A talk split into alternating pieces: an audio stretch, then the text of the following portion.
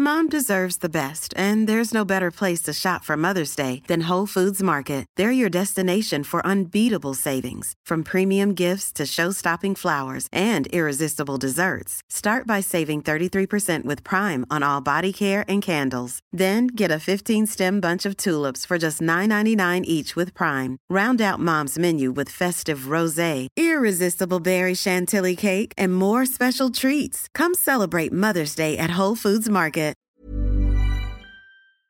Bienvenidos todos los aficionados al podcast que te pone a la delantera en el mundo de los deportes. Béisbol, fútbol de Europa, Liga MX, NFL, Fórmula 1, box y las disciplinas que más te gustan en un solo lugar. Síguenos en Spotify para enterarte de todo lo que debes saber sobre tus jugadores y deportes favoritos en México y en el mundo. En menos de 5 minutos estarás a la delantera.